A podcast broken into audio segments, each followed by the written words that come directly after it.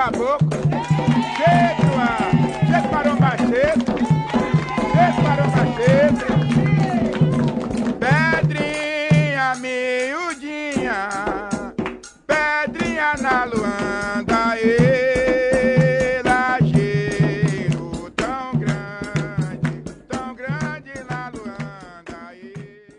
Olá, sejam bem-vindos e bem-vindas ao Encruzilhadas, o seu podcast de histórias das ruas, das vielas, becos, das avenidas, as histórias miúdas e grandiosas.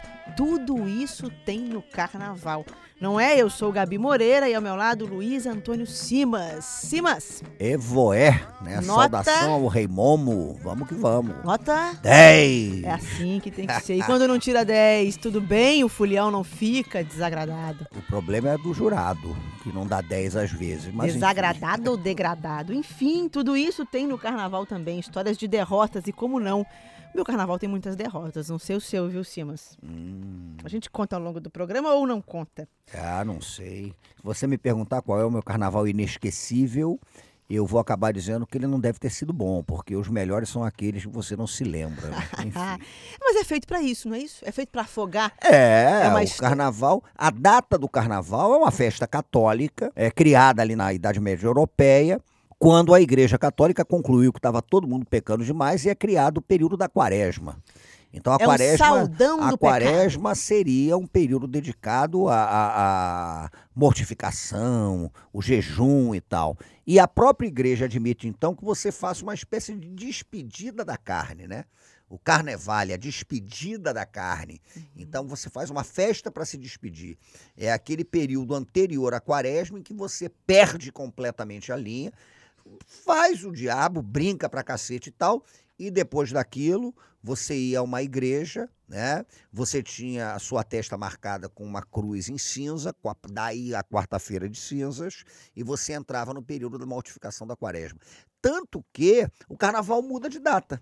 Hum, Por que, que o carnaval muda? Na verdade, não é o carnaval, é a Páscoa. São 40 dias. Porque a Páscoa é calendário lunar. A Páscoa no Brasil sempre cai no primeiro domingo, depois da primeira lua cheia do equinócio, da mudança da estação. Uhum. Então você vê quando muda a estação, né? Começou o outono, vai na primeira lua cheia. O domingo seguinte é a Páscoa. Tira os 40 dias e o fim de semana e você tem a data do carnaval. Então é para isso mesmo, pô, né? Uhum. Eu me divirto no carnaval muito por conta disso, mas eu confesso que eu não faço a quaresma. E eu confesso que eu não sei quando a lua muda, então eu vou ter sempre que olhar ali. É, mas aí é Quando que calendário. acontece o É carnaval? o calendáriozinho, é o calendáriozinho. Ou, sim, mas agora, por que sempre a partir de sábado? Ou nunca, ou nem sempre foi assim? Não, a rigor são, é o trido. Na verdade, são os dias anteriores, né? Rapidinho, o baiano tá mesmo- xingando a gente, dizendo, É, para, que não é o a negócio mesmo era domingo. Não, o meu carnaval, por exemplo, ele começa quando as escolas de samba começam a querer escolher samba. Outubro. Eu tenho um livro com o Fábio Fabato que a gente chamou esse livro de Pra Tudo Começar na Quinta-feira. O carnaval termina na quarta-feira de cinzas, quinta-feira você começa a pensar no que vai fazer, né? Mas é isso. E o carnaval chega ao Brasil com o intrudo, né? Que é a festa de origem portuguesa e tal. E, e depois o carnaval vai se consolidando como uma festa popular brasileira, com diversas manifestações plurais, com os mais variados sentidos, e tá aí. Né? Será que vão acabar com o carnaval? Eu não duvido mais. Eu acho que não pelo seguinte: o Nelson Rodrigues dizia que o grande carnaval do Rio de Janeiro foi o carnaval da epidemia da gripe espanhola. Porque todo mundo achou que ia morrer. Então ele dizia que, como todo mundo teve a certeza inapelável da morte, só restava a festa. E aí, naquele sentido, as pessoas brincaram o carnaval de uma maneira efusiante. O carnaval, no perrengue, ele costuma acontecer. Você quer ver um exemplo que eu vou te dar, que eu acho que é o espírito carnavalesco? Um bloco do Rio de Janeiro que sempre me seduziu foi o Chave de Ouro. Uhum. O Chave de Ouro é um bloco que desfilava ali no Meier e no Engenho de Dentro. E a onda do bloco era desfilar quando era proibido, porque ele saía na quarta-feira de cinzas e a, e a arquidiocese do Rio proibia. Uhum. Então saía porrada, era um negócio muito sério. No dia em que Então, pararam... já houve esse tempo em que quarta-feira de Sim, cinzas não, não podia, mais bloco. Mas no ano em que pararam de perseguir, o bloco começou a entrar em decadência. Porque a graça ali do Chave de Ouro, naquele carnaval pulsante da rua, era exatamente você desafiar o poder instituído. Né? O carnaval é uma gargalhada zombeteira em cima do poder instituído. Né? O que o Rabelais dizia, por exemplo, o carnaval você gargalha da miséria, você gargalha do horror, você ironiza e tem essa pegada. E o samba com o carnaval? O carnaval sempre foi com samba? Não, na verdade o carnaval pode ser com qualquer coisa. O samba, por acaso, se encontra com o carnaval em virtude das escolas de samba. Uhum. Mas música de carnaval pode ser a marchinha. A marchinha, inclusive, me parece uma música até mais propícia do que isso. Você vai chegar em Pernambuco, você vai ver o frevo, né? Você vai chegar à Bahia, tem um outro ritmo do carnaval. O samba se encontra no carnaval por causa do fenômeno escolas de samba. Uhum quando elas são criadas no Rio de Janeiro, na virada da década de 1920 para a década de 1930, a trilha sonora é o samba. Uhum. O samba urbano que está surgindo ali.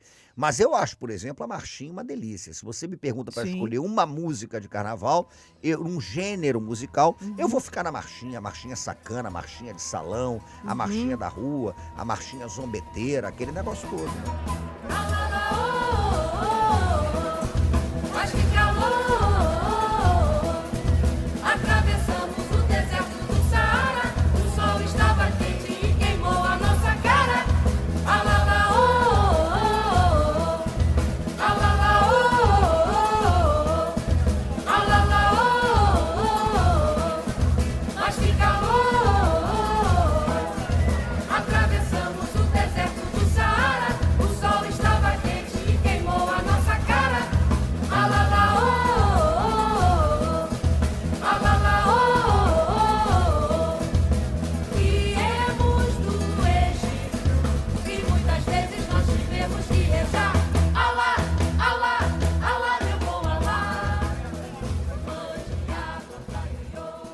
Convidado ilustre desse episódio é Cartola. Onde Cartola entra no Car... imaginário do carnaval ou o carnaval entra no imaginário Cartola do Cartola? Cartola era do bloco dos arengueiros, né, de Mangueira. Arenga é porrada, é briga. Uhum. O bloco dos arengueiros era, era, era um bloco que saía no Rio de Janeiro para ir pro pau, para fazer. Era dos arengueiros. Os arengueiros é que deram origem à Mangueira. Tão dócil, tão, tão poeta. O bloco dos arengueiros era o seguinte: Mangueira tinha uns seis blocos, tudo familiares. Então eu escolhi aquela rapaziada de perfeita, direitinho, né? que não bebia, não fumava, não namorava. Eles saíam naqueles blocos. E o resto, o resto da turma da bagunça. Então nós fazíamos nosso bloco só de homem. Então chamava arengueiro porque ele saía disposto a tudo, a bater, apanhar, quebrar, botiquim, qualquer negócio a gente fazia. E aí aquela turma acaba fundando Estação Primeira de Mangueira. Cartola faz o primeiro samba de Mangueira, o Chega de Demanda. Ele vira um, uma figura chave na história das escolas de samba em seus primórdios. Depois o Cartola começou a achar que as escolas de samba estavam indo para um caminho que não era a onda dele e ele acaba se afastando da escola de samba. Mas ele é fundamental. Cartola, com Paulo da Portela, né, fundador da Portela, com outros grandes, ele é o criador dessa maravilha da civilização brasileira, Estação Primeira de Mangueira. A Mangueira foi fundada em 27 para 28. Depois daquela, a gente fazia muita bagunça, né?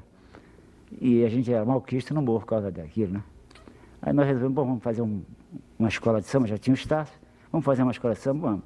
Aí fizemos nossa escolazinha, só, só tinha barbado. Né?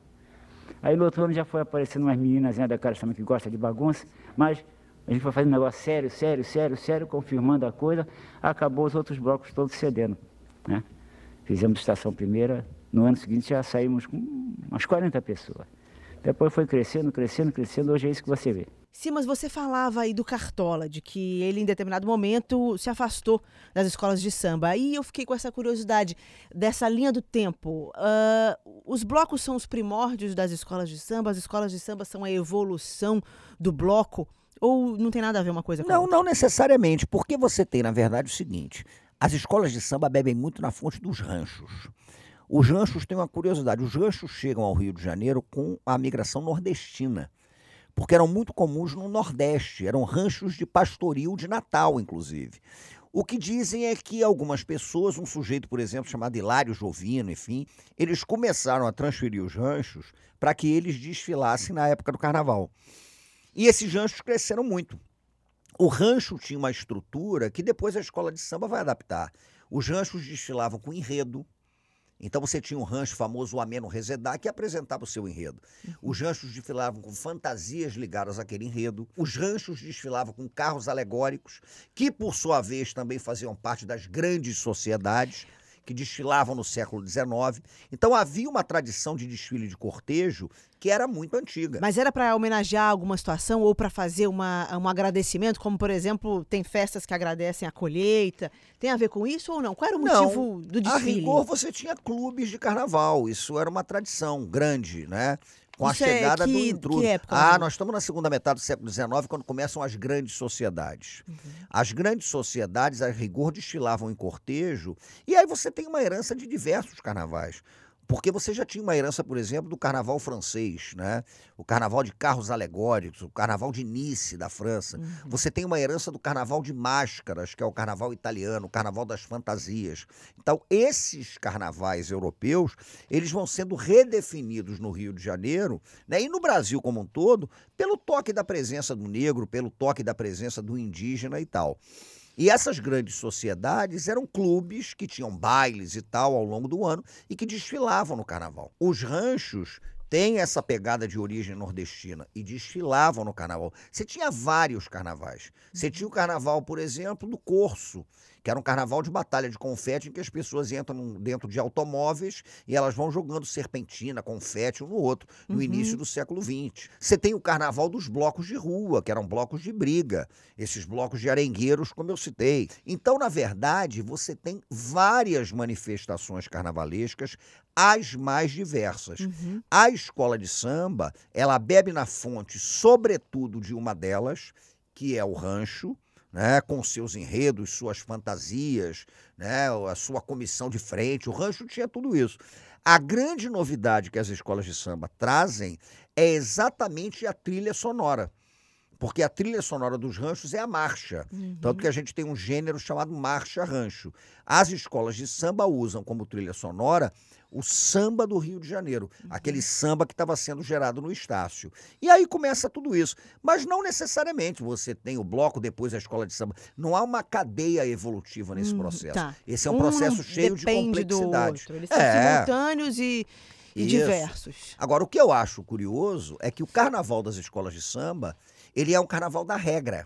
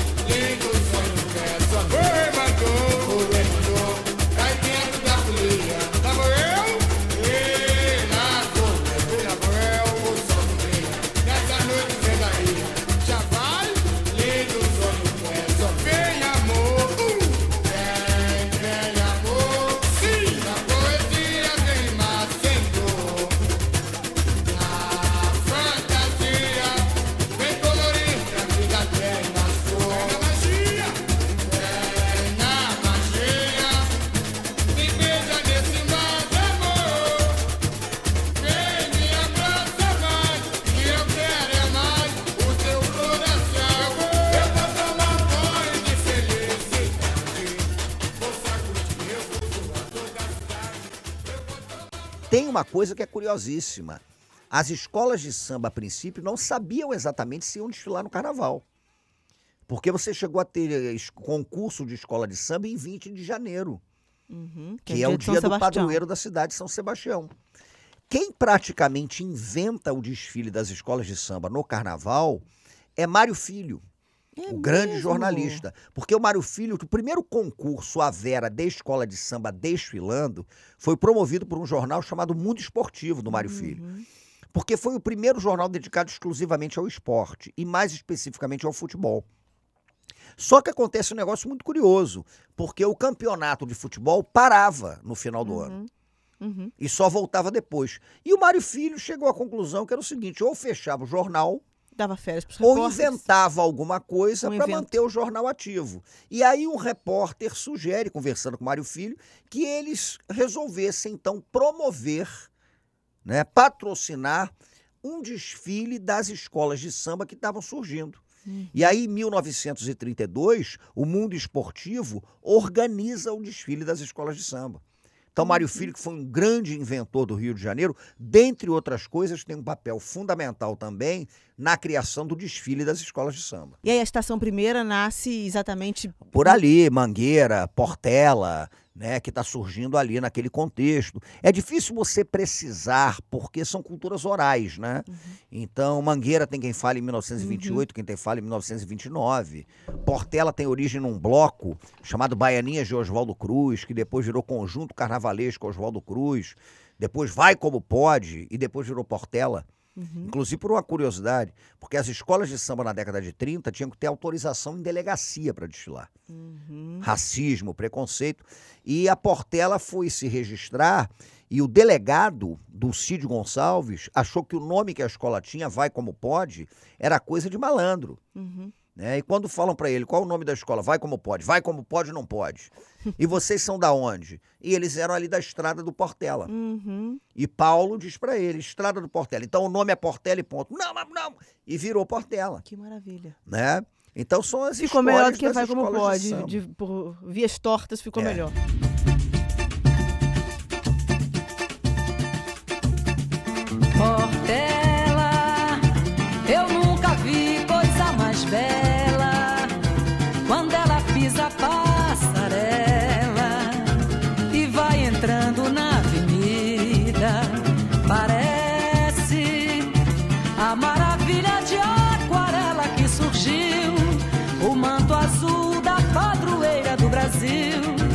Nossa Senhora Aparecida que vai se arrastando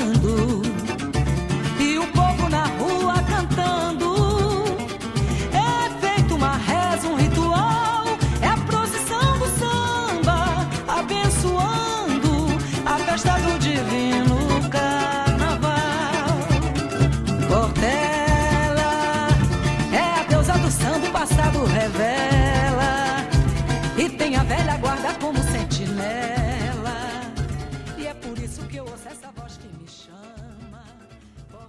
O que acontece é que as escolas de samba, num certo momento, elas começam a ser muito capturadas pela indústria do turismo, né? Uhum. Isso começa a acontecer de leve nos anos 60 e depois esse processo se torna um processo muito agressivo. Então, as escolas de samba, que eram essencialmente instituições das comunidades negras do Rio de Janeiro, elas vão perdendo essa característica comunitária mais impactante e elas vão sofrendo, a meu ver, um problema muito sério, que é um deslocamento do campo da cultura para o campo do entretenimento, Uhum. para o campo da indústria do turismo Uhum. né? E aí é um processo que só faz continuar. Então, hoje você tem desfiles, por exemplo, caros, né? A maioria da população não tem como frequentar o sambódromo. A não ser Tem nos ensaios técnicos, é, por isso sim. é que eu acho que o ensaio técnico é do cacete, ou então no setor 1, Uhum. ou então naquelas arquibancadas que montam precariamente no mangue, né, para as pessoas Uhum. assistirem a concentração das escolas. Então, é, me parece que as escolas de samba, hoje em crise, né, em crise com a prefeitura, com a, ca- captação de recursos, de certa maneira, elas têm uma culpa grande nesse processo, porque elas se afastaram de suas estruturas comunitárias e elas se isolaram da cidade do Rio de Janeiro. Havia uma relação afetiva da cidade com as escolas de samba. Uhum. Da mesma maneira como você escolhia um time, você escolhia uma escola de samba. Sim. Se era Flamengo, era Portela, era Mangueira e era Vasco. Mas essa afetividade das escolas de samba foi sendo perdida muito por causa delas mesmas, né? Uhum. É, O excesso, talvez, de rigor nos julgamentos. E agora a gente está no movimento, talvez, de retomada, Simas. Tomara que Por sim, conta da por falta causa da de- crise. da A falta de dinheiro nesse, nesse contexto é boa. Porque aí você não vai ter que fazer enredo sobre... Comerciais, iogurtes, É, como você iogurte, gosta de dizer. extrato de tomate, né? companhia aérea, aquelas coisas mais absurdas. brilhou a luz da civilização. Pelos mares navegou,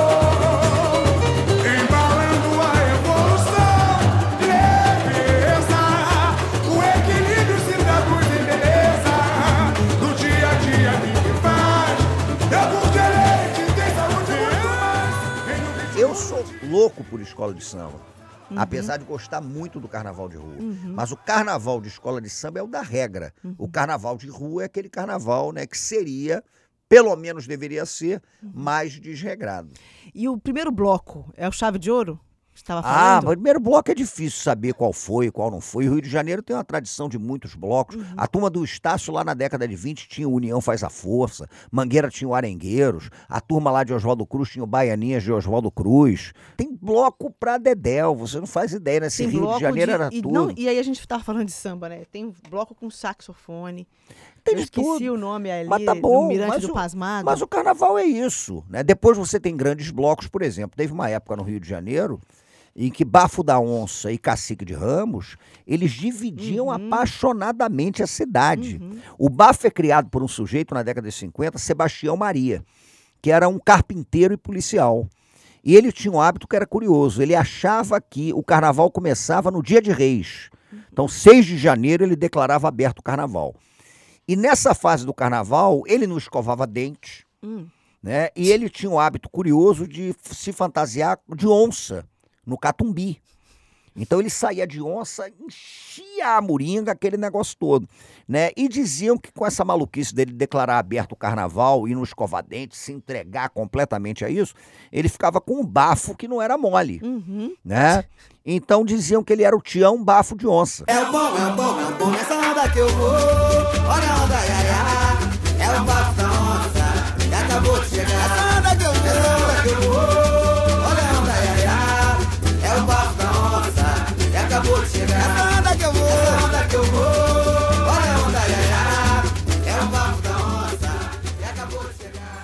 E no início dos anos 60 é criado o Cacique de Ramos. Segundo o Bira presidente, mesmo por conta da para rivalizar com o Bafo. E o cacique e o bafo transformavam a cidade num fla-flu no carnaval. Iam ali para a Avenida Rio Branco, botava 15 mil pessoas desfilando de índio, aí chegando o cacique de Ramos, que a rigor não é o índio brasileiro, né? É o cacique dos filmes do Tom Mix, aqueles filmes norte-americanos de cowboy, o cacete a quatro, então o cara vai de Apache.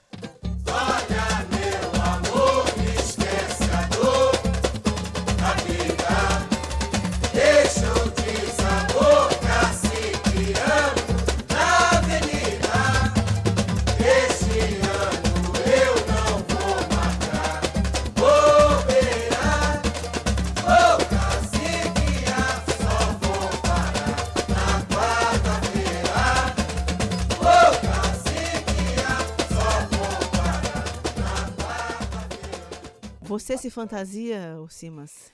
Eu Me trabalho com eu ano. trabalho com escola de samba, mas eu gostava de me fantasiar, mas não era exatamente. Eu era aquele garoto que ia aos bailes de salão, não sei como você era nesse aspecto, mas eu ficava meio assim, burrado, meio tímido, jogava uma serpentina lá de cima. Eu não era exatamente o, o grande fulião, mas já me fantasiei de pirata, já me fantasiei de romano. Me fantasiei uma vez de Emerson Fittipaldi, né? Que, eh, e fiquei preso, rapaz. Numa, isso aí eu vou confessar pra vocês que aqui o clima é descontraído. Eu fui a um baile do Cartolinha, que era o baile infantil do Fluminense, numa ocasião, e eu entalei de Emerson Fittipaldi numa privada ali no. no- Aí eu entrei na viagem que era o cockpit da minha Lotus, né? Da Lotus do Emerson Fittipaldi. Mas todo mundo tem as suas histórias carnavalescas. Opa, opa. E depois brinquei muito carnaval de rua. A retomada do carnaval de rua, né? Sim. Na verdade, o carnaval de rua nunca morreu, né? Na- os bate-bolas da, da Zona Oeste, Uhum, muito uhum, forte. Na cultura suburbana, Marechal Hermes, Deodoro, muito bate-bola, isso é legal. Mas houve uma época em que o carnaval de rua, sobretudo do centro da Zona Sul, parecia ter dado uma murchada. Uhum. Até que com a redemocratização vem aquela onda toda de você tomar as ruas, e aí vem Sovaco do Cristo, Simpatia é Quase Amor, esses blocos que são Mais importantes do bloco dos irreverentes, ba- né? Aí começou um bloco, blocos políticos, né? é, de, de questionamento. Mas o carnaval é uma festa política, Sim, né? né? É. Carnaval não tem nada de alienado. Carnaval talvez se- seja mais Sim. política das nossas festas. É, eu esse ano me fantasia de algumas fantasias. A gente tem um grupo que a gente fica dividindo as fantasias e comprando os artefatos e tal. É, a que eu mais gostei desse ano, eu que inventei, que foi de Hello Kitty Gay. Hello Rapaz, Kitty, Hello ser. Kitty Gay. Foi sensacional, fez um sucesso danado. Maquiagem no gay, rosto. Mas de Hello Kitty, era aquela boneca Hello Kitty, só que Hello Kitty gay. Né? Tem fantasias que são inusitadas. Isso é um barato. Ainda que eu esteja de olho para meter bronca nesse carnaval de rua, porque de certa maneira o carnaval de rua está passando por um risco de ser excessivamente, hoje também, domado por certas regras de disciplina. Porque hoje você tem um carnaval de rua que é vendido para marca de cerveja, né? Você tem um carnaval de rua que, por exemplo, busca patrocínio porque precisa. Eu te confesso que eu gosto daquele bloco mesmo, que ninguém sabe nem que vai desfilar, Eu um também, bloco de sujo. Adoro bola preta, acho pra cidade um fenômeno, como o Galo da Madrugada, Sim. né? Que é uma Mas eu gosto mais das periferias absoluta. dos blocos Mas também. eu gosto mesmo de você ser surpreendido. De repente Uhum. passa um bloquinho ali com um maluco. O bloco do eu sozinho, né? Uhum. Ou o bloco de sujo, que é aquela tradição do bloco desorganizado. Eu montei um bloco em Minas Gerais. Minas Gerais, aí o carnaval, a gente pode falar para mais de metro também. Sim, né, o Brasil Simas? inteiro, né? O carnaval tá no Brasil inteiro, pô. Em São João Nepomuceno, eu fundei o Bloco da Garagem.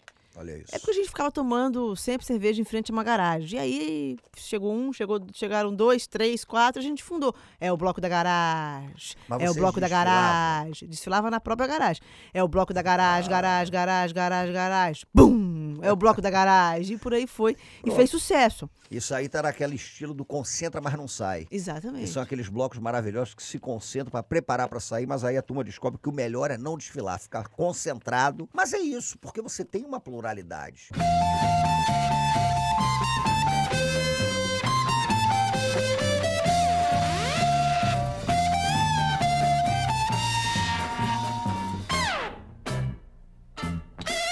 Atrás do trio elétrico só não vai quem já morreu, quem já botou pra rachar, aprendeu que é do outro lado, do lado de lá, do lado que é lá, do lado de lá. Atrás do trio elétrico só não vai quem já morreu, quem já botou pra rachar, aprendeu que é do outro lado, do lado de lá, do lado que é lá, do lado de lá. O sol é seu, o som é meu, quero morrer, quero morrer já. O som é seu, o sol é meu, quero viver, quero viver lá. Nem quero saber se o diabo nasceu foi na Bahia, foi na Bahia. O trio elétrico só rompeu no meio-dia, no meio-dia. Atrás do trio elétrico só não vai quem já morreu, quem já botou. E o trio elétrico? Você vai atrás do trio elétrico? Eu sou um, um, um carnavalesco carioca, né? Então passar um carnaval fora do Rio é complicado para mim, é meio, meio, meio brabo, né? Eu não passo o carnaval fora do Rio. Inclusive porque eu trabalho no carnaval. Eu gosto de brincar no pré-carnaval. Agora, você pega o trio elétrico, que é fascinante. Você pega a tradição dos clubes de frevo, por exemplo, em Pernambuco. Você pega a tradição dos maracatus, que é um negócio fabuloso. Você pega uma tradição de carnaval, tem tudo quanto é lugar. Tem São Luís de Paraitinga, em São Paulo, que tem um carnaval maravilhoso.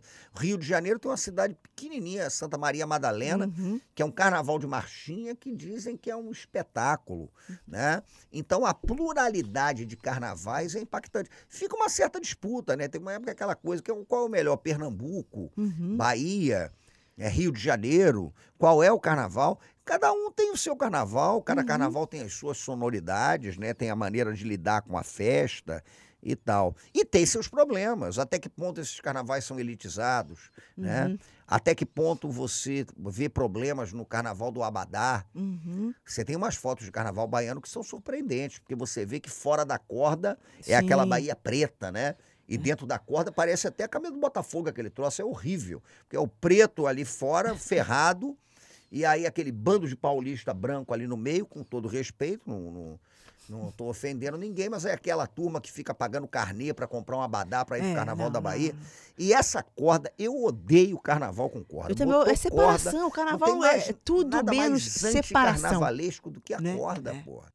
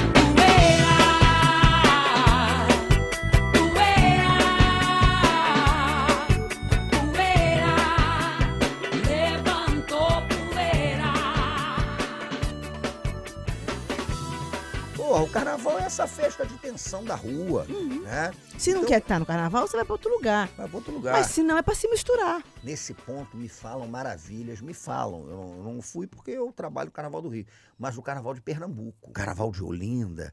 E eu fico imaginando, você conhece Olinda? Conheço Olinda aquela coisa daquelas ladeiras. superficialmente. Aquelas ladeiras estreitas. Você já imaginou aquela multidão Uhum, naquelas ladeiras uhum. estreitas de Olinda? É. Carnaval É. eu nunca passei lá, mas carnaval de Minas eu conheço bastante. Não só de São João e Nepomuceno, porque Minas é isso. De repente tem uma cidadezinha que tem três ruas, mas tem um carnaval sensacional.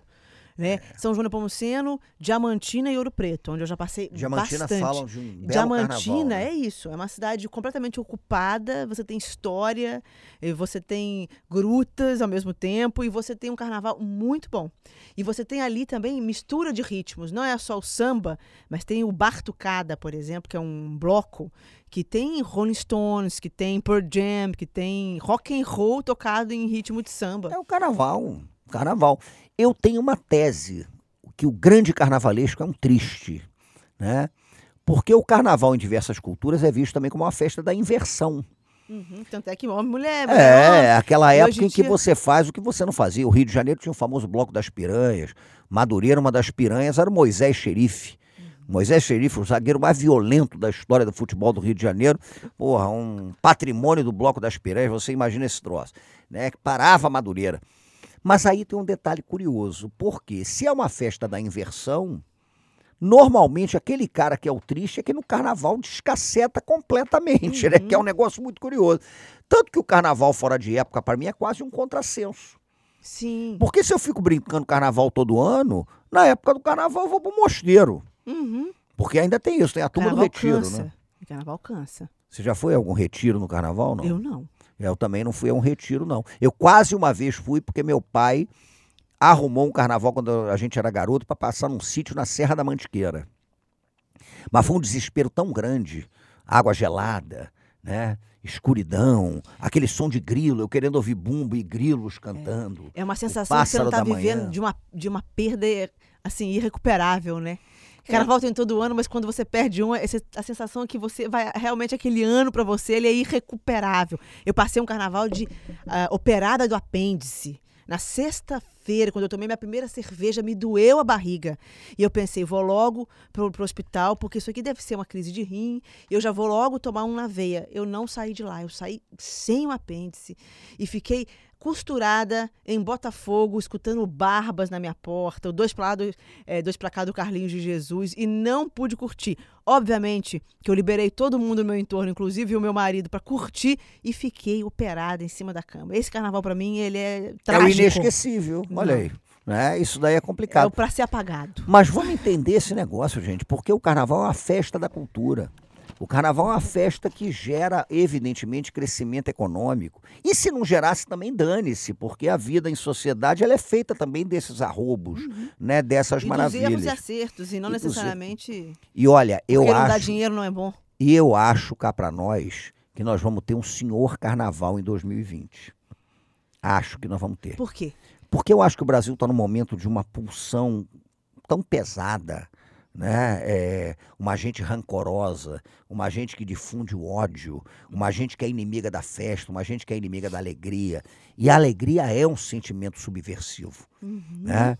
A alegria tem essa questão da subversão. A felicidade não, que é uma besteira, mas a alegria é. Essa questão de você rir nos infernos, essa gargalhada zombeteira, esse desafio, o que o Aldir Blanc chama de cuspir na cara do feitor. Né? Quando você cospe na cara do feitor e você mostra que você está vivo. Então, essa, essa, essa, essa pulsão de vida que o carnaval faz, traz, que sugere, eu acho que isso vai estar muito vivo em 2020. Eu estou aguardando um senhor carnaval nas ruas e nas avenidas. Chora,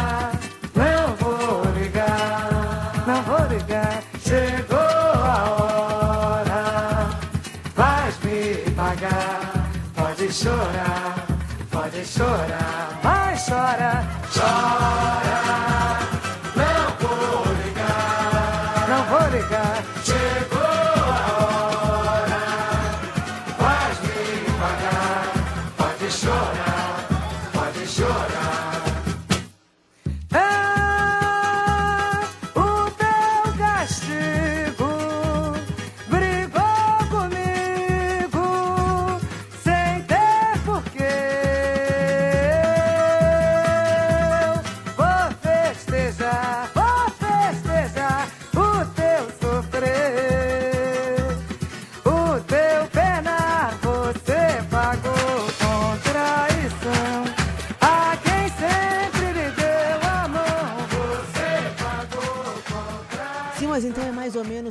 Necessidade de sublimar, de reinventar o dia a dia?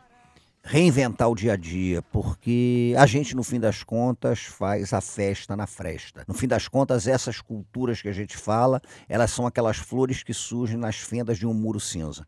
A gente vive nesse muro cinza, cercado por esse muro cinza, mas tem uma fenda e aquela desgramada daquela flor insiste em sair aí para desespero dos poderosos. Então, eu Isso não é a sei quanto a você que está nos ouvindo, mas eu vou sempre procurar olhar para a flor e para a fresta.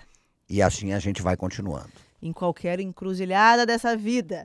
Este foi o Encruzilhadas falando sobre carnaval. Apresentação de Gabriela Moreira e Luiz Antônio Simas. grande professor Simas, que você encontra no arroba do Twitter. Simas Luiz. E eu, Gabi Underline Moreira.